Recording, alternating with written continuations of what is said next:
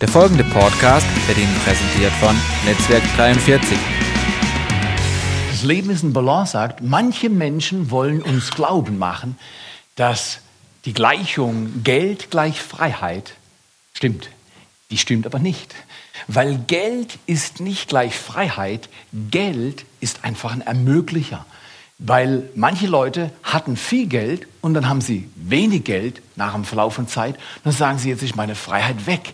Geld bedeutet nicht Freiheit, sondern Geld bedeutet eine Spannung, eine Balance. Wir haben in den letzten zwei Wochen gelernt, dass es drei Gesetzmäßigkeiten oder Prinzipien des Balancierens gibt. Das geht im natürlichen wie im übertragenen Sinn auch in Bezug auf unsere Finanzen. Das Leben kann balanciert werden, wenn man drei Prinzipien beachtet. Das erste ist der Bezugspunkt. Du brauchst einen korrekten Bezugspunkt, weil würde ich hier runterschauen die ganze Zeit, merkt ihr schon, dann wird es schwierig. Wenn du den Bezugspunkt hast und der Bezugspunkt ist ganz einfach, ist, wo geht mein Geld hin? Wo geht eigentlich mein Geld hin? Ja, es ist weg. Ja, das ist das nicht gut. Äh, wenn das Geld weggeht, dann hast du nicht drauf geachtet. Achte, wo dein Geld hingeht. Ja, weil dein Geld ist nicht dein Geld, sondern dein Geld gehört Gott. Du magst für einen Verwalter taugen, aber nicht für einen Eigentümer. Okay, erstes Prinzip, korrekter Bezugspunkt. Und ich balanciere immer noch. Ja? Das zweite Prinzip ist, wenn wir sehen, ich mache hier ständige Korrekturen, sowohl mit den Füßen als auch mit meinem Finger, um diesen Euro, der sehr eigenwillig ist, oder wie im echten Leben, äh, das ist gar nicht so einfach, den Euro zu balancieren, um diesen auf der Reihe zu halten konstante Korrekturen hält die Sache in Balance. Und darüber werden wir heute ein bisschen nachdenken und was hören. Und dann, letzte Woche habe ich über den dritten Aspekt von Balance äh, gesprochen, nämlich, dass im Leben nicht nur reicht, irgendwie das Ding zu balancieren und sagen, irgendwie wird schon klappen, sondern man hat ein Ziel. Das Ziel im Leben ist es, mit allem, was wir haben, Gott zu ehren, ihm Ehre zu geben. Nicht reich zu werden, groß zu werden, viel zu haben, sondern mit allem, was wir haben, ihn zu ehren. Wenn man dieses Ziel im Leben erreicht, hat man sehr viel erreicht. Das ist allerdings ein Balanceakt. So oft erleben wir im Alltag, dass der Balanceakt überfordert dass wir sagen, wow, ich bin ja schon wieder in den roten Zahlen, das ging aber schnell. Äh, wie kann es sein, dass nach einem halben Monat schon der ganze Monat finanztechnisch durch den Wind ist? Das ist eine Frage. Wie kann man das balancieren?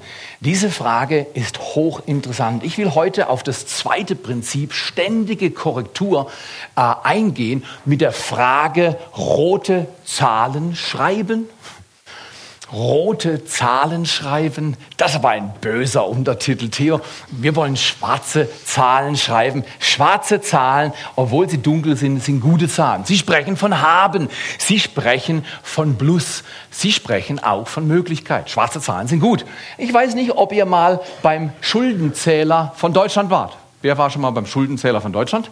Ähm, ist immer gut, wenn man über andere Leute Schulden spricht, weil das ist eigentlich angenehm. Ja? Aber ich habe das das erste Mal gestern Abend in meinem Leben gemacht, war ich auf der entsprechenden Seite im Internet und Schuldenzähler. Und jetzt will ich bei euch, bevor ich sage, was ich da gesehen habe, will ich euch fragen. Was denkt ihr, wie viel Schulden hat Deutschland? Wie viele Millionen, wie viele Milliarden, wie viele Billionen Schulden hat Deutschland? Weiß es jemand? Darf ich? Drei? Zwei Billionen? Bist du dir sicher? Wer bietet weniger? Wer bietet mehr? Okay, jetzt haben wir mehr Fragen gestellt, als Antworten gegeben, weil Nummer eins müssen wir wissen, was der BIP ist. Okay, das klären wir nicht, sonst habe ich einen zu großen Exkurs. Aber äh, er redet schon äh, Schulden äh, im Verhältnis zur Leistungsfähigkeit einer Volkswirtschaft, wenn ich ihm richtig zugehört habe. Aber ich will genau wissen, wie viel Schulden wir den unterschiedlichen Geldgebern und Gläubigern, die Deutschland braucht, damit es überhaupt funktionieren kann. Wir haben eine Zahl. Zwei Billionen. Ja? Wer, wer, wer, hat eine andere Vorstellung? Äh, zu viel, aber es ist unkonkret. Ja, wenn, wenn, wenn die Bank sagt, sie schulden mir zu viel, dann frage ich immer nach, wie viel zu viel. Ja, man muss es ja messen, weil das, das Ding ist ja, du willst das Leben balancieren, du willst nicht umkippen. Ja? Wer will schon umkippen? Ja? Okay, keine Vorstellung, was wir schulden? Ich sag dir, wenn du heute Nachmittag viel Kraft hast nach dem Essen, geh mal auf die Seite Schuldenuhr Deutschland ähm, und äh, such mal, weil es ist sehr deprimierend. Weil die Uhr tickt ständig und zwar in die falsche Richtung. Ich kann euch nur den Stand von gestern Abend, 17.03.2012, ungefähr um 18 Uhr sagen. Und unser einer Kollege war nicht ganz schlecht. Zwei Billionen, aber du hast zu knapp. Es sind 2088, sprich 2088 Milliarden. Das sind fast 2,1 Billionen. Das ist eine Zahl mit vielen, vielen Nullen. Vielen, vielen Nullen. Wusstet ihr, dass seit 1965 nichts mehr an der Volksschuld getilgt wurde? Seit 1965 hat Deutschland ein Prinzip. Wir machen immer mehr Schulden. Wusstet ihr, dass letztes Jahr ein Boomjahr war? Boomjahr heißt auf gut Deutsch, wir haben ziemlich viel umgesetzt als Volkswirtschaft. Und wisst ihr, dass selbst im Boomjahr 26 Milliarden Euro Neuverschuldung hinzukamen? Mich hat das besorgt. Wenn im Boomjahr Schulden gemacht werden müssen, um den Boom auszuhalten, was machst du, wenn die Krise kommt? Wow, ich bin 1963 geboren. Zwei Jahre, das hat wahrscheinlich was mit meiner Geburt zu tun, zwei Jahre nachdem ich geboren wurde, hat man aufgehört zu tilgen. Und haben gesagt, der Junge bringt so viele Probleme, wir müssen uns auf andere Sachen konzentrieren. Vielleicht liege ich falsch, ich weiß es nicht. Aber ich sage dir Folgendes, ich finde es besorgniserregend, dass wir seit 1965 nicht mehr tilgen. Das heißt auf gut Deutsch, wir überlassen der nächsten Generation die Last der letzten Generationen. Biblisch gesehen, und darüber wollen wir uns heute Gedanken machen, ist das ein Zustand, der nicht haltbar ist. Der ist weder verantwortlich, noch fair, noch gut. Und der führt zu Überlastung. Deswegen der Titel Rote Zahlen schreiben, Fragezeichen, könnte zynisch verstanden werden. Ich will ihn gar nicht zynisch verstehen, sondern ich will einfach fragen, wie kann man einen Lebensstil leben lernen? Das muss man lernen, der im grünen Bereich bleibt. Grün bleiben. Also, ja, okay. Ich glaube, ich brauche jetzt nicht sagen, euer Lachen hat mir schon angedeutet, dass äh, ich dazu was sagen könnte, aber nicht braucht. Ihr seid sehr gut gebildet. Äh, ähm, deswegen übergehe ich diesen Exkurs einfach großzügig. Okay, im grünen Bereich leben lernen. Wie macht man das? Wie balanciert man Ziele? Das Ziel, Gott zu ehren mit allem.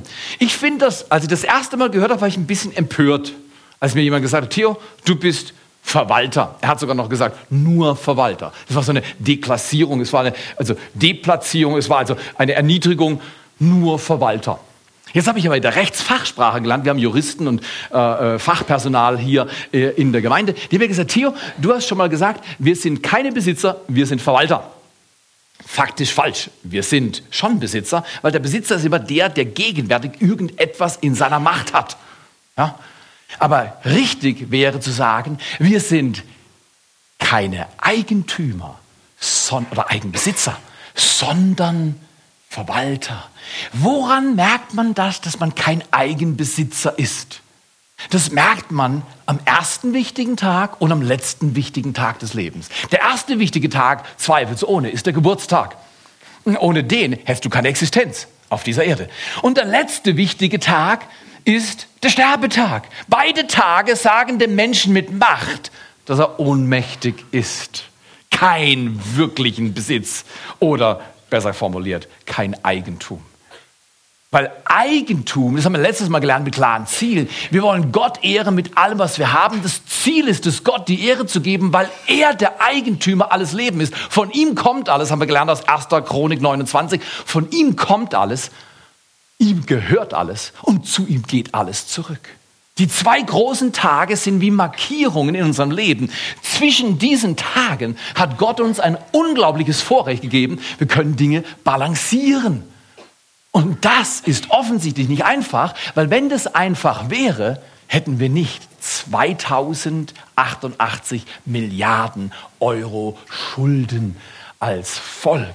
Jetzt, ich möchte euch heute Morgen noch ein bisschen mehr belasten. Ich habe dann rumgelesen und äh, jemand hat diese Schuldensumme angezweifelt und zwar um ein Vielfaches erhöht. Dieser Mann, Finanzexperte seines Zeichens, arrivierter Finanzjongleur oder Künstler oder Wissenschaftler, hat Folgendes gesagt. Er schätzt, dass die echte Summe Schulden eher bei 6 Billionen liegt Oder darüber, weil wenn man gesamtheitlich denkt, muss man Forderungen, die auf uns zukommen oder kommen könnten, mit Wahrscheinlichkeit mit einberechnen, weil bei deiner Finanzplanung musst du immer auch ein gewisses Maß an Supergau mit einrechnen. 2008 und danach lehrt uns das deutlich, oder?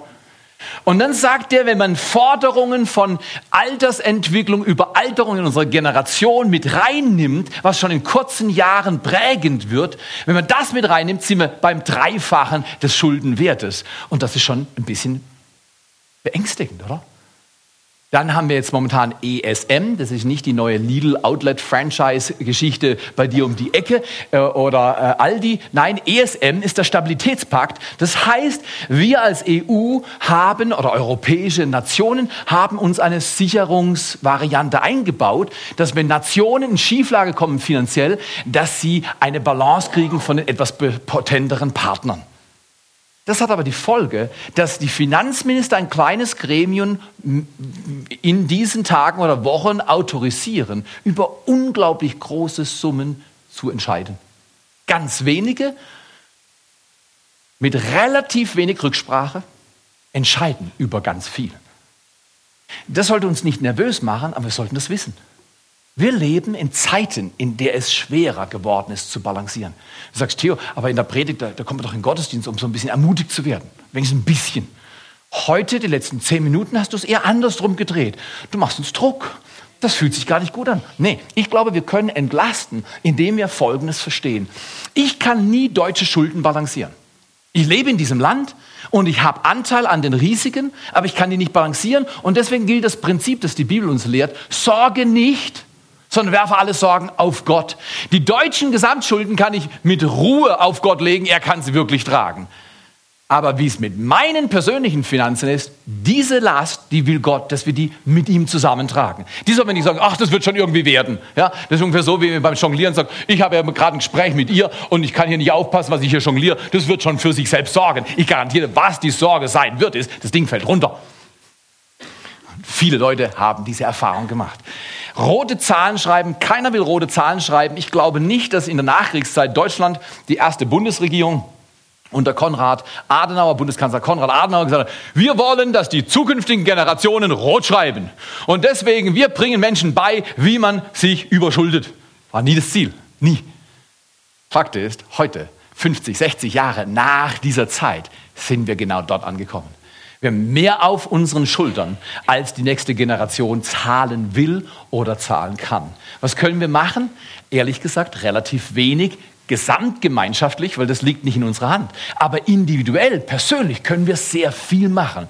Und ich will mit einem Satz beginnen, den ich folgendermaßen formuliere. Was den Umgang mit Finanzen angeht oder betrifft, spielt die Herkunftsfamilie eine große Rolle. Jetzt gehst du von der Bundesrepublik in die Familie. Genau, da ist nämlich, wo die Veränderung möglich ist. Ich kann nicht ein Land reformieren, ohne Familien zu eventuell reformieren oder eine Familie reformiert sich selbst. Was bedeutet dieser Satz? Umgang mit Finanzen betrifft spielt die Herkunftsfamilie eine große Rolle. Ich habe euch letztes Mal von 3S erzählt. Nicht Sex, Stutz und Stolz, das sind andere. Eins passt zwar mit Stutz, darüber reden wir momentan in der Serie über Finanzen, sondern ich habe von 3S gesprochen. Spenden, Sparen und Shoppen füge heute ein viertes dazu und warne vor einem fünften, das eigentlich niemand haben will. So, so balancieren wir uns durch die Predigt. Das Ganze geht ums zweite Prinzip der Korrektur, konstanten Korrektur unserer Finanzen oder unseres Lebens. Unser ganzen, ganzes Leben ist auch ein Balanceakt. Aber was man sagen kann, mit Sicherheit, kein Mensch kommt mit einer weißen Seite ins Leben. Wir haben Vorgeschichte. Jeder Arzt kann uns nennen, dass die Bedingungen, die unsere Eltern hatten, gesundheitlich Auswirkungen auf die Gesundheit der Kinder haben kann. Ja, das sind Faktoren, die das beeinflussen. Zum Beispiel in meiner Situation, ich bin in einer Familie groß geworden. Mein Vater ging durch eine Scheidung, hat fünf Kinder, hat meine Mutter kennengelernt, wurde seine Frau, dann erst meine Mutter. Also die Reihenfolge äh, muss man beachten. Ja, aber äh, da ist viel Schmerz in unserer Familie gewesen. Es sind neun Kinder von einem Vater und zwei Frauen. Und äh, kannst du dir vorstellen, was die finanzielle Balancierbarkeit dieses Erlebens angeht? Das war schwierig. Das war sehr schwierig. In jedem Fall, ich komme aus der zweiten Familie und bin da der dritte Junge. Der dritte von vier. Wir kommen aus einer Familie, ich komme aus einer Familie, die nie zu viel hatte. Um ganz ehrlich zu sein, wir waren gerade so, kam er durch, dann ist mein Vater verstorben, als ich acht war. Und danach ging es richtig nach Süden. Einnahmenverhältnisse wurden schlechter. Aber wisst ihr, was ich von meiner Mama gelernt habe? Deswegen sage ich, Familienherkunft ist wichtig. Ich habe von meiner Mama über drei Dinge was gelernt. Sie hat gesagt, Theo, guck mal hier, ich bringe dir bei, wie man shoppt. Zum Beispiel, ich war in der Schule dann früh und, und ich habe mich immer gewundert, warum schickt die mich mit dem blöden Vollkornbrot ins Rennen, während die anderen Typen in meiner Klasse immer, weißt, Snickers und Zeugs dabei hatten und eine Limo und, und die sind dann zum Kiosk gegangen und die waren immer die Großgrundbesitzer, weißt, die haben da ihre Sachen rausgetan und die hatten immer was. Und ich, und Theo, was hast du heute dabei? Vollkornbrot. Das, das, das nie. Und dann habe ich zu Hause moniert und habe gesagt, du kannst mir nicht auch mal so eine Brause mitgeben. So ein da sagt die Mama, komm mal hier. Das ist dein Taschengeld. Das ist das, was wir haben. Und das, was wir haben, müssen wir einteilen. Und ich bringe dir bei, wie man shoppt. Wenn man nichts hat, geht man nicht shoppen. Sag ich, das ist aber schlecht. Ich habe das schon mal, ich kann auch nicht gut lesen, aber ich habe was von Kreditkarten gehört. Wow, genau, okay, okay, okay. Und nicht shoppen, wenn du nichts hast. Wir haben Vollkornbrot, das ist gut für deinen Körper. Du sollst das essen. Aber, Mutti sagt, nein, nix aber. Okay. Ich habe von meiner Mama gelernt, wie man shoppt. Dann habe ich meiner Mama noch was gelernt. Meine Mama hat mir beigebracht, dass man spart. Wir haben Taschengeld gehabt und dann bald musste ich sogar fürs Taschengeld noch arbeiten. Schlaues System. Für alle Eltern, die gerade fragen, wie sie ihr Finanzvolumen äh, etwas erweitern. Das ist eine schlaue Variante. Lass die Kinder für ihr Taschengeld arbeiten. Äh, Okay, lass mal zu. In dem Fall, ich habe dann für mein Taschengeld gearbeitet. Das habe ich auch gern gemacht, war eine tolle Sache. Ich habe ja auch einen riesen Nutzen gehabt, in der Familie. Weißt du, wir denken, das kostet so viel. Nein, das Familie bringt so viel. In jedem Fall hat meine Mama dann beigebracht, okay Theo, hier hast du 10 D-Mark, damals noch D-Mark, oder? Und ich gebe dir folgenden Tipp. Von den 10 leg einen weg zum Sparen. So einen weg, dann haben wir nur noch neun. Mama sagt, es kommt noch schlimmer. Es kommt noch schlimmer, sagt Mama. Nicht nur sollst du einen weglegen zum Sparen, sie sagt, das ist noch ein anderes S, über das ich dich informieren. Das, den anderen legst du weg zum Spenden. Ja, Mama, jetzt kann ich zählen. Ich heiße 100 Prozent, ich habe nur noch acht. Er sagt, acht sind viel mehr als zwei. Von kleinen Kindern habe ich gelernt, dass man so lebt. Mehr oder weniger, seitdem ich denken kann, lebe ich von 80 Prozent dessen, was ich reinbringe. Und das war mit Taschengeld ganz einfach. Ich habe ja nicht viel Verantwortung gehabt mit diesen acht Kröten. Das war ja nicht viel zu bewegen.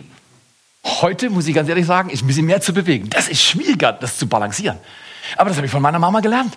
Herkunftsfamilie ist wichtig, weil ich habe dann mit anderen Kollegen dann äh, nachher auch in der Bibelschule äh, und im Studium, da habe ich mich unterhalten, dann haben, sie, dann haben die gesagt, ja, meine Mama hat Schulden gemacht und ähm, dies und jenes und vor und zurück. Das sage ich, wow, du müsst ja abzahlen. Ja, das müssen wir. Und und das, was wir gekauft haben, das gibt es schon nicht mehr. Aber wir zahlen noch dran. Das ist aber ein schlechtes Konzept. Wo habt ihr das hergelernt? Guck mal, das Ding ist, wenn du von den Eltern Gutes lernst, wird es gut gehen. Wenn du von den Eltern Schwieriges lernst, musst du reformieren, weil du musst Neues lernen, um im Leben richtig voranzukommen. Vor allem Neues lernen, um Gottes Maßstäben nachzufolgen. Ich möchte über eine Bibelstelle am Anfang sprechen, weil rote Zahlen hört sich so negativ an. Gott will nicht, dass wir rote Zahlen schreiben. Er hat ein ganzes Kapitel gegeben, im 5. Mose 28. Und ich lese nur den Vers 12 heute. Da hat Gott Ordnungen gegeben. Er sagt, guck mal hier Israel, wenn ihr Folgendes tut, wird es euch gut gehen. Und zwar so, dass ihr es nicht halten könnt. Und wenn ihr das nicht tut, geht, äh, tut dann wird es euch nicht gut gehen. Und das wollte dann auch nicht halten. Und das heißt, heißt in diesem Text, der Herr wird seinen guten Schatz, den Himmel auftun, um deinem Land Regen zu seiner Zeit zu geben, um alles Tun deiner Hand zu segnen. Der Regen heute könnte man übersetzen, den Regen zu seiner Zeit geben, um alles Tun deiner Hand zu segnen ich werde dir wirtschaftliches Gelingen und Gedeihen geben, weil früher waren die Leute hauptsächlich landwirtschaftlich orientiert und da war klar, wenn du gesät hast und es kam kein Regen, dann war dir Saatgut gerade im Eimer. Das konntest du nicht verbrauchen. Da war nichts mehr drin. Und deswegen, was hier Gott verspricht, er sagt, ich kenne euer Leben, er weiß, wie es im 21. Jahrhundert aussieht. Ich werde euch geben, was es braucht, damit ihr gut leben könnt. Das ist Gottes Zusage. Er will nicht rot, er will schwarze Zahlen schreiben lassen. Und dann kommt ein enormer Satz und der hört sich fast lächerlich an, wenn man auf die europäische Gemeinschaft schaut oder auf andere westliche Nationen. Und dann sagt Gott zu Israel, und du wirst viele Nationen ausleihen, du selbst aber wirst dir nichts leihen. Wow, wie lange ist das her, dass wir als Nation diesen Grundsatz beherzigt haben? Ich glaube, es braucht wieder den Mut, zurückzugehen zu Prinzipien, die schon immer richtig waren und die vor allem der nächsten Generationen einen enormen Segen geben können. Wenn wir danach leben, kommt's. Wenn wir danach nicht leben, werden die für unsere und unsere Vorfahren Sünde zahlen müssen. Theo, das hört sich nicht gut an. Doch, das hört sich sehr gut an, weil Gott gibt immer einen Ausweg. Wie können wir damit leben? Wie können wir das balancieren? Gott steht zu seinem, seiner Verheißung, er will segnen, er will nicht, dass wir rote Zahlen schreiben. Aber dann gibt er uns Hilfen. Und ich will die mal so nennen. Äh, ich gebe euch noch zwei weitere Bibelverse, aber da kann man Wunderbares in der Bibel lesen. Alles zu der Überlegung, wie korrigiere ich? Wie balanciere ich das, was Gott mir gibt im Leben zwischen den zwei wichtigsten Tagen, meinem Geburtstag und meinem Sterbetag? Die Frage wäre, wie balanciert man die vier S der Finanzen? Aha, du hast vorhin von drei geredet, jetzt sind es plötzlich vier. Genau. Erstes S ist logischerweise, deswegen habe ich es nachträglich angefügt, man muss sammeln. Bevor man spendet, spart und shoppt, muss man sammeln. Und guck mal hier, ähm, sammeln ist ein notwendiges Übel, also arbeiten. Ja? Äh, also manche Tage stehe ich auf und denke, oh, ich darf arbeiten. Äh, ich, bin platt. Da will ich, will ich gar nicht. Ich will dann gleich zum letzten S gehen, shoppen. Und, und ich sage euch einfach, guck mal, ich, ich lebe seit Jahren, kann ich sagen, ohne Stolz. Ich kann es aber meiner Mutter gut schreiben. Ich gebe einfach meiner Mutter Ehre und die jetzt auch von jemandem gelernt. Aber ich, seit Jahren lebe ich unter Prinzipien von Sparen und Spenden. Und zwar, das wird nicht diskutiert. So ist das, so machen wir das. Trotzdem, an manchen Tagen will ich von, bevor ich sammle, gleich zum Shoppen gehen. Weil so ein Gefühlsdefizit besteht. Kennt ihr das? So Gefühlsdefizite am frühen Morgen. So also ein leichter Überhang der letzten Woche ragt in die neue Woche und du kommst dir vor, als wenn du 200 Kilo schwer wärst und Muskeln für 25 hast. Ja, so kommt man sich manchmal vor. Man ist einfach müde, man ist überlastet. Dann will man zum Shoppen gehen. Und weißt, da komme ich, habe ich ganz geistliche Gedanken. Weiß ich, schon, zum Beispiel, plötzlich äh, sehe ich in Gedanken einen Ferrari an meinem vier Pötte beherzten Volkswagen vorbeifahren. Weißt du, Ferrari so? Ich bin an der Kreuzung, der parkt neben mir, Ampel ist rot. Macht zwischendrin so, kennt ihr so ganz demütige Bewegungen von solchen Typen, die große Autos haben? Meiner Mann, hi, hi, hi, total, ich, ich mache schon nichts, wenn ich an der Ampel im Ferrari stehe, mache ich schon nichts, ich mache nichts mit meinem Gaspedal, weißt, die, die schauen dann nicht mal rüber zu mir, die, die hören das nur, das klingt so schrill, so, hi, hi, hi, meine Vierzylinder, so, ja, und er war da, und dann fährt er los und, und guckt sie nach mir um und denkt, was ist mit dir los, bist du krank? Komm her, ich bin nicht krank, ich habe einfach Balance. Meine Balance reicht nicht für zwölf Töpfe. Obwohl ich schon mal versucht habe, geistlich zu erklären, warum es richtig wäre, ein Ferrari zu kaufen. Ich gebe dir mal meinen Ansatz, aber meine Frau hat mich repariert. Äh, und zwar habe ich Folgendes überlegt. Ich habe überlegt, okay, zwölf Zylinder finde ich gut. Zwölf Zylinder hören sich besser an. Alle Männer, also die meisten Männer verstehen mich also in meiner Überlegung. Aber und dann habe ich gesagt, guck mal her, warum brauche ich zwölf Zylinder? Ist doch ganz logisch. Jesus hatte zwölf Jünger. Klarer Fall. Das ist doch logisch. Muss ich doch auch zwölf haben. Ich bin dann noch mal ein bisschen bei meiner Bibellese weitergekommen und kam voran und dann habe ich gemerkt, da ist ein Unterschied zwischen Zylindern und Jüngern. Okay, und dann hat Gott mich repariert und gesagt, Theo, das mit den zwölf Zylindern kannst du in die Ecke stellen. Brauchst du nicht, bist wirklich gesund, mach weiter. Die interessante Sache ist, mit dem komme ich trotzdem vorwärts. Ich komme ja von Punkt A nach Punkt B. Also Gott hat gesagt, Theo, übrigens, ich kenne viele Leute auf dieser Erde, die laufen, um vorwärts zu kommen.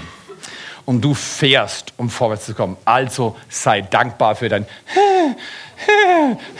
Okay. Sammeln, spenden, sparen, shoppen. Es ist nicht leicht, diese vier S zu bewahren, aber ich sag dir, es könnte schlimmer kommen, weil wenn du nicht konstant korrigierst, das ist das Prinzip, entsteht ein fünftes S, man nennt das Schulden machen. Wow, wenn es vorher wackelig war, jetzt geht's nach Süden. Ein S willst du um jeden Preis vermeiden, Schulden machen. Und ich rede jetzt, es gibt mehr als drei Sorten Schulden, aber ich rede mal von Investitionsschulden. Ja, betrieblich mag es manchmal angedacht sein. Ich sage nicht, du sollst das tun, aber könnte möglich sein, dass du, um etwas betrieblich zu bewegen, eine, ein Darlehen aufnimmst, um was schneller bewegen zu können. Da gibt es Prinzipien, die will ich hier mal nicht außer Acht lassen, aber ich bin da kein kompetenter Partner, von daher lasse ich es mal dabei. Investieren. Dann gibt es eine ganz schlechte Sorte Schulden, das sind die Konsumschulden. Das ist die, die, die, die Fähigkeit, laufend dünnere Screens zu haben für das, was man TV nennt. Die Fähigkeit, bei gewissen Herstellern weiße Geräte zu holen von einem Hersteller mit dem Namen M, äh, die sind besonders teuer, sollen lange halten.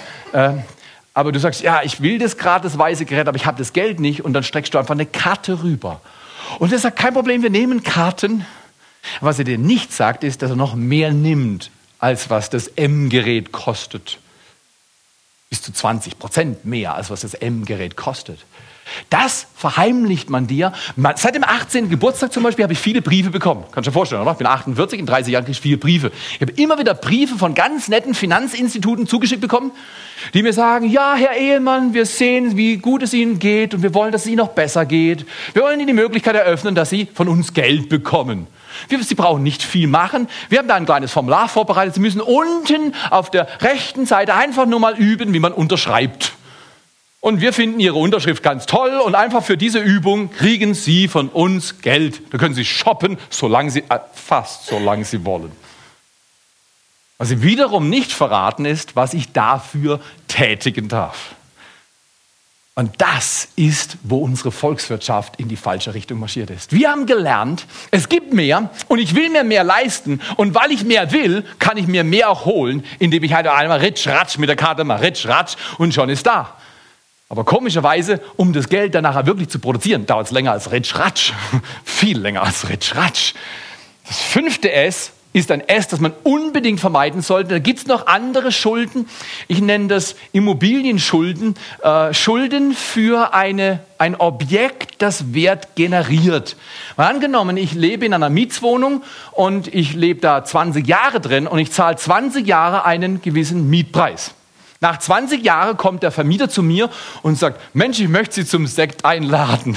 Dann denke ich, ist der aber freundlich. Nein, nein, er dankt mir nur für 20 Jahre, wo ich sein Unternehmen gefördert habe, was immer dein Unternehmen ist. Und in diesem Fall lohnt es sich eventuell einfach nach Lust und Laune, persönliche Entscheidung, dass man diese Mietsituation unterwandert, indem man sagt, ich kaufe etwas, was einen Wert entwickelt und nach 20 Jahren habe ich mehr, als ich gezahlt habe. Das nenne ich keine richtigen Schulden. Diese Schulden habe ich, andere habe ich noch nie gehabt. Sondern das sind Investitionen, die einen Gegenwert bieten. Auch da sollte man balanciert sein, weil zum Beispiel, als wir das Haus gebaut haben, da habe ich gedacht, na, wäre das schön, so elektrisch verstellbare Rollos wie so ein Spieler, weißt, mit so Schaltern und so. Also dann habe ich es noch fernbedient, weißt. Da dachte ich, ich sitze im Sofa im Wohnzimmer und mache Klick und da geht der Rollo hoch morgens und dann mache ich Klick oder Klack und da geht der Rollo runter. Und dann hat meine Frau uns angeschaut, Klick, Klack, Ritsch, Ratsch. Dann haben wir gesagt, nee, weder Klick, Klack noch Ritsch, Ratsch, wir machen nix. Wir sind gute alte Maurer oder Klavierlehrerin. Also der Maurer kann seine Rollo selber hoch und runter machen. Weißt du, aus einem Grund weil ich sagte, ich will mich nicht über das hinaus finanzieren, was ich halten kann. Und das ist eh schwierig, weil man weiß ja nie, was morgen kommt. Deswegen, was man halten kann, ist relativ. Das weiß ich nicht. Wenn die Wirtschaft wirklich nach Süden geht, könnte schon das Haus, das wir sehr verantwortlich gebaut haben, könnte schon eine echte Last werden. Also heute und in dieser Serie will ich nicht mit einer Silbe auch nur andeuten, ja, wenn ihr das alles schlau macht, dann geht es euch immer, immer easy. Es gibt Faktoren im Leben, die kommen erschwerend hinzu. Und das Letzte, was ein Mensch braucht, der sagt, wow, das ist aber ziemlich mühsam, ist das schlaue Gequatsche von irgendjemand, der alles weiß und nicht hilft. Bitte, so will ich nicht rüberkommen. Ich glaube, das, was wir an die Wand beamen und was ich sage, ist auch in der Ausrichtung anders getätigt. Was wir brauchen, ist konstante Korrektur, dass wir mit den Ressourcen, die wir haben, verantwortlich umgehen. Wenn es dann doch mal rot läuft, gibt es alle möglichen Hilfen im Internet und bei netten Leuten, wie man seine roten Zahlen reduzieren kann, vor allem die Konsumschulden. Ähm, und äh, wir schauen uns mal ein besonders einfaches, weil ich bin ein einfacher Typ, ein besonders einfaches, aber doch wirksames und in der Überlegung sehr schlüssiges Reduktionsmodell an, was entweder rot malt, also das ist dann ein, ein Investitionsmodell der falschen Sorte, oder grün malt und grün schreibt. Und das ist das Modell, das ich vorschlage. Es, noch, noch nicht klicken. Es ist so einfach, dass Sie sagen, ja, das wusste ich. Ich zeige euch nachher noch einen Cliff. Der geht an die Kern Problematik, warum rot geschrieben wird. Und es hat nichts mit Schulden zu tun. Die Kernproblematik kommt aus einer ganz anderen Ecke. Aber jetzt mal zum äh, Reduktionsmodell beziehungsweise dem Aufblähmodell, sprich Schulden machen. Ich möchte uns einladen, schaut mal an, wenn wir nach einem Prinzip leben, dass die Einnahmen kleiner sind als die Ausgaben, ist die Art, wie wir schreiben, ob wir wollen oder nicht, rot. Wenn die, ist ganz logisch, oder? Die Einnahmen sind kleiner als die Ausgaben, dann schreiben wir rot. Wenn wir das günstig drehen, Klick, dann sind die Einnahmen größer als die Ausgaben und es entsteht eine Reserve. Es gibt einen Lebensstil, der auf Reserve, Rand oder Überschuss ausgerichtet ist und einen Lebensstil, der auf Rand verbrauchen, Luft sich nehmen und auf Schulden ausgerichtet ist. Und dieser ist immer kostspielig, sehr kostspielig will nicht sagen, dass man nicht durch irgendwelche Umstände in diese Zone reinkommen kann. Ich kann mich erinnern, mein Vater war gestorben, wir hatten viel zu wenig Geld und meine Mama sagte, ich muss sofort arbeiten gehen. Jetzt hat sie aber vier Kinder gehabt, die noch relativ jung waren und dann arbeiten, das wollte sie nicht. Sie war in der Zwickmühle. Sie hätte sich Geld ausleihen können oder sie hat gesagt, nee, ich mache gar nichts. Ich warte, bis Gott mir hilft, mit der Situation umzugehen. Es ging ein halbes Jahr. Und aus einer Quelle kamen 60 oder 65.000 D-Mark damals. Und damals gab es andere Zinssätze. Das hat meine Mama sofort fix angelegt und hat jeden Monat den Betrag hinzubekommen, den sie zur Witwenrente und Waisenrente und all den Dingen und dem Mini-Verdienst, den sie hatte, gebraucht haben, um zu überleben. Gott hat uns geholfen. Aber was ich dir sagen will, ist, es gibt Umstände, da kommst du in eine rote Zone. Aber Darüber mögen wir vielleicht wenig Einfluss haben, je nachdem, wie die Umstände sind. Es kann passieren.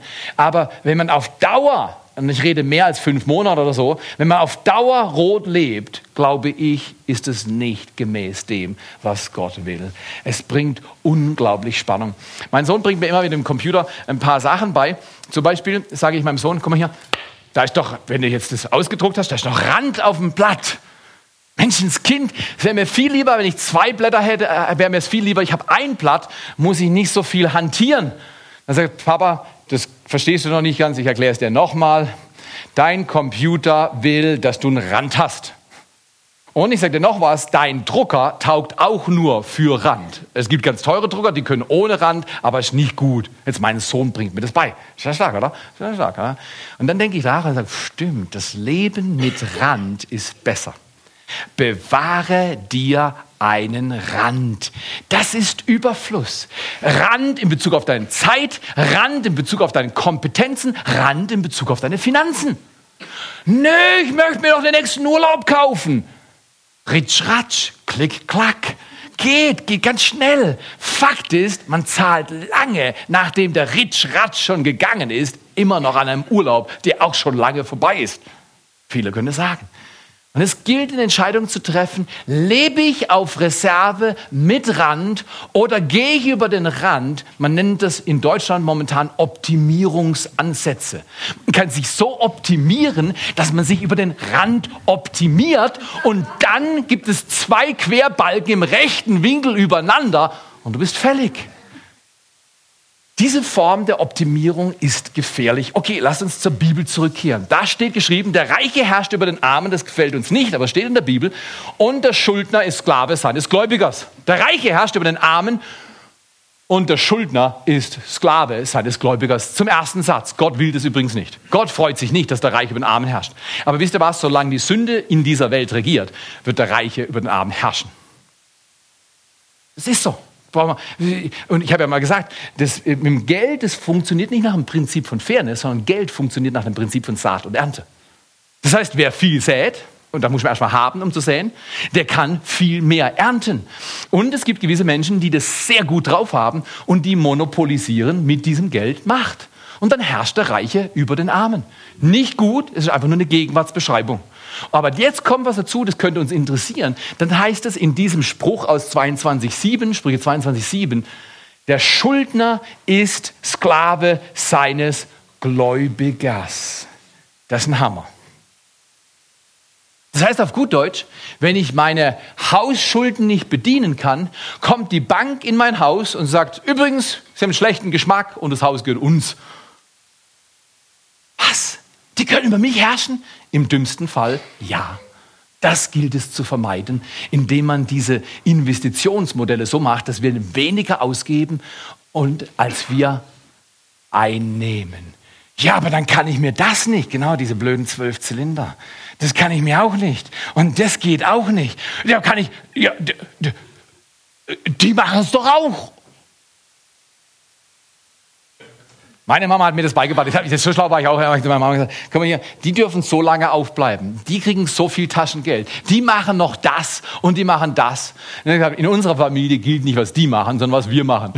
Meine Mutter, aber das hat sie einfach gesagt. Sie hat, die hat nicht mal gerechtfertigt, nicht mal erklärt. Sie hat nicht mal verglichen. Eine schlaue Frau. Ich lerne so viel von ihr bis zum heutigen Tag. Sie hat gesagt, wir machen nicht, was die machen, weil wir sind nicht die. Wir können gar nicht machen, was die machen. Wir machen, was wir machen. Das hat mich therapiert. Ich habe den einfach, okay. fand ich nicht schön, aber habe ich akzeptiert. Ja? Und das war klar, weil ich, ich, sie hat es zwar nicht gesagt, aber sie ist eine schlaue Frau, sie hat mich angeschaut, ich wusste, was ich hätte sagen können. Sie hat gesagt, wenn du willst, kannst du mal rübergehen. Das wollte ich nie. Ich wollte immer in der Familie bleiben, in die, die ich hineingeboren war. Das war eine klare Sache zwischen uns. Und heute verstehe ich in alle Breite, Länge, Höhe, Tiefe, was meine Mama eigentlich damals sagen wollte. Schlaues Prinzip. Schulden machen uns zum Sklaven. Egal welche Schulden. Wir sollten uns von diesen S-Schulden machen, distanzieren. Die Bibel sagt es glasklar, weil wer will schon als Schuldner Sklave seines Gläubigers sein? Wer hätte vor 30 Jahren gedacht, dass ein Land des fernen Ostens große Teile des Westens mitfinanziert? Wer hätte gedacht, dass Amerika, der größte Gläubiger von Amerika, ist China, wenn ich richtig informiert bin? Wer hätte vor 30 oder 40 Jahren gesagt, dass die Vorzeigemacht des Kapitalismus zu der jetzt immer noch irgendwie kommunistischen Macht geht und sich von dort Gelder besorgt? Wäre nicht wahrscheinlich gewesen, oder? Hätten wir nicht akzeptiert. Haben nie im Leben, das schaffen die ohne. Wir leben in einer unglaublich schnell und stark wandelnden Welt und wir sollten auf Prinzipien aus Gottes Wort zurückgehen, weil die waren schon da und die werden immer bleiben. Gott ist und er ist und er ist und er wird immer sein. Was er sagt, macht Sinn, aber es fühlt sich manchmal nicht gut an. Warum ist es so herausfordernd, die 4S zu balancieren? Ich gebe euch einfach zum Vorschluss, nenne ich das mal, weil ich zeige euch gleich einen Clip, zum Vorschluss schlicht und ergreifend sechs Worte. Warum ist es schwierig, die 4S zu balancieren? Die 4S sind Sammeln, Spenden, Sparen, Shoppen. Warum hast du, du böser Theo, das Shoppen ans Ende gestellt? Hättest du sagen können, wenigstens nach dem Sammeln kannst du als kleine Therapievariante ein bisschen Shoppen geben. Da gibst du Entlastung. Nein, das Shoppen kommt in guter Rhythmik, kommt das Shoppen zum Schluss. Weil Shoppen geht von selber. Das ist wie Nachtisch. Ach komm, Theo, meine Mama, oder war ich fünf oder acht oder zwölf. Komm, Theo, ess den Schokoladenpudding, bitte. Bitte. Das war nie das Problem. Die Frage, die Frage war eher andersrum. Theo, da ist noch Brokkoli auf dem Teller, da sind noch Karotten auf dem Teller, aber dein Schokoladenpudding ist schon leer. So ist es. Shoppen geht immer von selber. Das ist wie Schokoladenpudding, der geht immer noch irgendwo rein. Was ist das eigentliche Problem von Schulden? Meiner Ansicht nach, was ist die eigentliche Herausforderung? Warum sind wir auf Schulden machen überhaupt ansprechbar? Weil wir haben ja gehört, das ist total dumm. Äh, man wird Sklave durch Schulden. Oder äh, der Segen Gottes ist genau das Gegenteil von Schulden. Wenn du Segen hast, dann hast du keine Schulden. Jetzt mal grundsätzlich. Jetzt in der Anwendung muss man barmherzig sein, man muss auch Schritte gehen. Aber Warum ist das so? Sechs Worte. Punkt, Punkt, Punkt. Weil wir Mangel an, jetzt werde ich ganz unangenehm, Selbstbeherrschung haben. Ach Theo, du bist toll. Erst redest du über Schulden und erzählst schon, wie schlecht es in unserem Land läuft. Und dann willst du doch frech werden. Du redest über Selbstbeherrschung. Red doch über dich selbst. Genau das will ich tun. Sage euch gleich einen Clip. Heute Morgen bin ich früh aufgewacht und war schlau. Manchmal liege ich dann im Bett und ärgere mich, dass ich nicht schlafe. Ja? Schon mal jemand in der Liga gewesen. Aber heute war ich schlau, bin einfach aufgestanden, habe Bibel gelesen. Ne? Und, äh, und dann habe ich ein bisschen Zeit gehabt und dann, weißt, beim, beim Lesen, da, dein Sinn kann wandern. Wer das schon mal erlebt? Du liest was, was Gutes, oder? In der Bibel, du liest. Und dann fängt dein, dein Kopf an, Gedanken zu spinnen. Zum Beispiel bin ich gedanklich in die Küche beim Esszimmer, ganz alleine, Mutterseelen alleine im Esszimmer. Und gedanklich bin ich in die Küche gegangen. Und da gibt es eine Klappvorrichtung aus Metall. Das sind in der Regel von Samstag auf Sonntag wundersam Marzipanzöpfe, Nüsszöpfe, Mandelzöpfe oder andere Zöpfe. Ich wollte nur ein bisschen dran schneiden, den Zopf abschneiden, oder? Und das war so meine gedankliche Überlegung. Aber ich hatte eine ganz blöde Planung gemacht, ich hatte klare Ziele, habe gesagt, heute Morgen isst du mal nichts, einfach als Balance-Rhythmus. Meine Güte, war das eine Diskussion bei mir. Wenn, wenn ihr sagt, hier, du bist unverschämt, dass du über Selbstbeherrschung mit mir redest, ich rede mit dir über deine Selbstbeherrschung überhaupt nicht. Das darfst du mit dir selber machen. Himmels Willen, ich habe doch genug zu tun. Übrigens noch, falls euch die Geschichte interessiert. Wie ging es aus? Mit dem Zopf? Mit dem Mandelzopf heute Morgen? Es ging gut aus, aber ich kann viele Gelegenheiten erzählen, da ging es schlecht aus. Da habe ich mir einen Vorsatz genommen und habe widerstanden und widerstanden und widerstanden. Ich widerstehe ein bisschen, um die Rechtfertigung ein bisschen verstehbarer zu machen. Und danach, klupp, fliegst du um und ja. Heute Morgen, oh Gott sei Dank, Selbstbeherrschung ist so eine tolle Frucht. Selbstbeherrschung, eine Frucht. Die kannst du nicht kaufen im Lidl oder Aldi. Selbstbeherrschung wächst und zwar als Folge von Gemeinschaft mit dem Heiligen Geist. Nur er hat diese Qualität. Charakter kommt immer von Gott. Und er sagt, wenn du bei ihm bleibst, wenn du bei mir bleibst, dann wächst in dir unter anderem die Frucht der Enthaltsamkeit. Oh, Enthaltsamkeit hört sich für mich schlecht. Also ich, ich glaube, der Elberfelder klicke ich immer an. Eins sagt, oder Selbstbeherrschung, finde ich schon ein bisschen besser. Enthaltsamkeit. Enthalt dich mal. Das war so schwierig. Wo ist das? Weil das so herausfordernd war, haben wir mit Hilfe des WWW einen Clip vorbereitet, der überhaupt nichts mit unserer Realität zu tun hat. Einfach nur als kleine Aufhellung an diesem sehr Sonntagmorgen. Ich, das war das Beste, was ich zum Thema Selbstbeherrschung sagen konnte, oder? Gregor spricht viel mehr, als ich erzählen kann. Oder Gregor ist stark, oder? Du denkst, du kommst in den Kühlschrank und denkst, endlich wird der ganze Tag. Impulsessen nennt man das, oder? Oder Heißhunger, ja? Du hast nichts Besseres zu tun, als in den Kühlschrank reinzuschauen und dann siehst du Jochen. Du heißt zwar Gregor, aber komm her, zwischen Gregor und Jochen ist fast kein Unterschied, oder? Nur eine kleine Nuance. Also gut, ich heiße jetzt mal kurzfristig Jochen und ich ziehe mir das rein. Und war das nicht stark, wie er sich reingezogen hat? So geduldig, Balance, langsam, vorhingesetzt. Erst Messer und Gabel, nein, nein, einen fremden Löffel, der wahrscheinlich nicht sauber war. Und sofort rein. Keiner hat das jemals erlebt, wollen wir gar nicht drüber nachdenken. Komm, hör auf, Theo. Komm her. Eines könnt ihr euch sicher sein, in diesem Haus wird kein frommer Druck gemacht. Ich bemühe mich. Der Film hilft uns. Aber weißt du was? Druck ist trotzdem da. Nämlich der Druck. Willst du dich lernen, selbst zu beherrschen oder nicht? Mit den vier S. Mit Sammeln, Spenden, Sparen und Shoppen. Selbstbeherrschung ist der Schlüssel. Nicht große Reden, nicht Forderungen. Schulden führt, Schulden führen zur Sklaverei. Ich möchte euch einen Schlüsselsatz zum Abschluss anbieten, dann auch ein kleines, süßes Zitat. Dann sind wir schon fast draußen. Ein Mensch ohne Selbstbeherrschung ist wie eine Stadt ohne Mauern. Ein Mensch ohne Selbstbeherrschung. Gott sagt einfach nur, so ist es. Es ist wie das Gesetz, Naturgesetz der Schwerkraft. Es ist nicht gut oder böse, es ist einfach so. Ein Mensch ohne Selbstbeherrschung ist wie eine Stadt ohne Mauern. Das steht in Sprüche 25, 28. Und dann der süße kleine Abschlusssatz. Den höchsten Sieg erringt, wer sich selbst bezwingt. Den höchsten Sieg erringt, wer sich selbst bezwingt.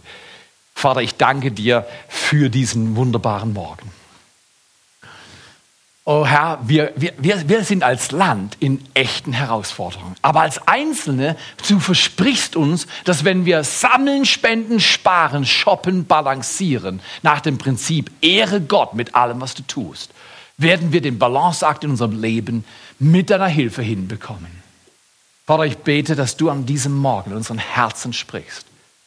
Dass wir den Mut haben, nicht wie Gregor, der von Jochen belehrt wurde, sondern dass wir den Mut haben, Gott zu fragen, nicht Jochen oder Gregor. Und zu sagen, Vater im Himmel, von dir kommt alles, dir gehört alles, zu dir geht alles hin. Wie soll ich dieses Leben, das du mir anvertraut hast, wie soll ich dieses Leben balancieren im grünen Bereich? Wenn du heute Morgen, musst nicht aufstehen, nix, keine Hand heben, einfach für dich heute Morgen zu deinem Gott beten willst und sagst, du Vater, der mir in Jesus so ein wunderbares Vorbild geschenkt hast. Ich will leben, wie es dich ehrt. Zeige mir, wie ich das tun kann. In diesen vier Bereichen, diesen vier S. Zeige mir, wo es Korrektur bedarf. Und gib mir den Mut und diese charakterliche Qualität der Selbstbeherrschung durch den Heiligen Geist, dass ich daran wachsen kann. Wenn du das ihm jetzt sagen willst, dann sag ihm, ja Vater, ich brauche deine Hilfe. Vielleicht brauche ich sogar Menschen, denen ich Rechenschaft abliefere, wenn ich Probleme habe in gewissen Bereichen mit Selbstbeherrschung. Danke, Vater. Danke, Vater, dass du jetzt durch den Heiligen Geist deine Kraft sendest, dein Leben sendest, dass du Hoffnung schenkst, Lösungen zeigst dass wir lernen zu leben, wie du willst, dass wir leben. Dein Wort ist unseres Fußes Leuchte und das Licht auf unserem Weg. Danke, Vater. Flüster zu ihm. Sag diesem Gott, der hört, dem Hörer des Gebets, so heißt er in den Psalmen, ja, Vater, ich will leben, wie du willst, dass man lebt. Segne mich dazu. Stärke mein Herz und mein Denken, mein ganzes Sein stärke, dass ich das umsetzen kann. Und dafür danken wir dir von ganzem Herzen. In Jesu Namen. Amen.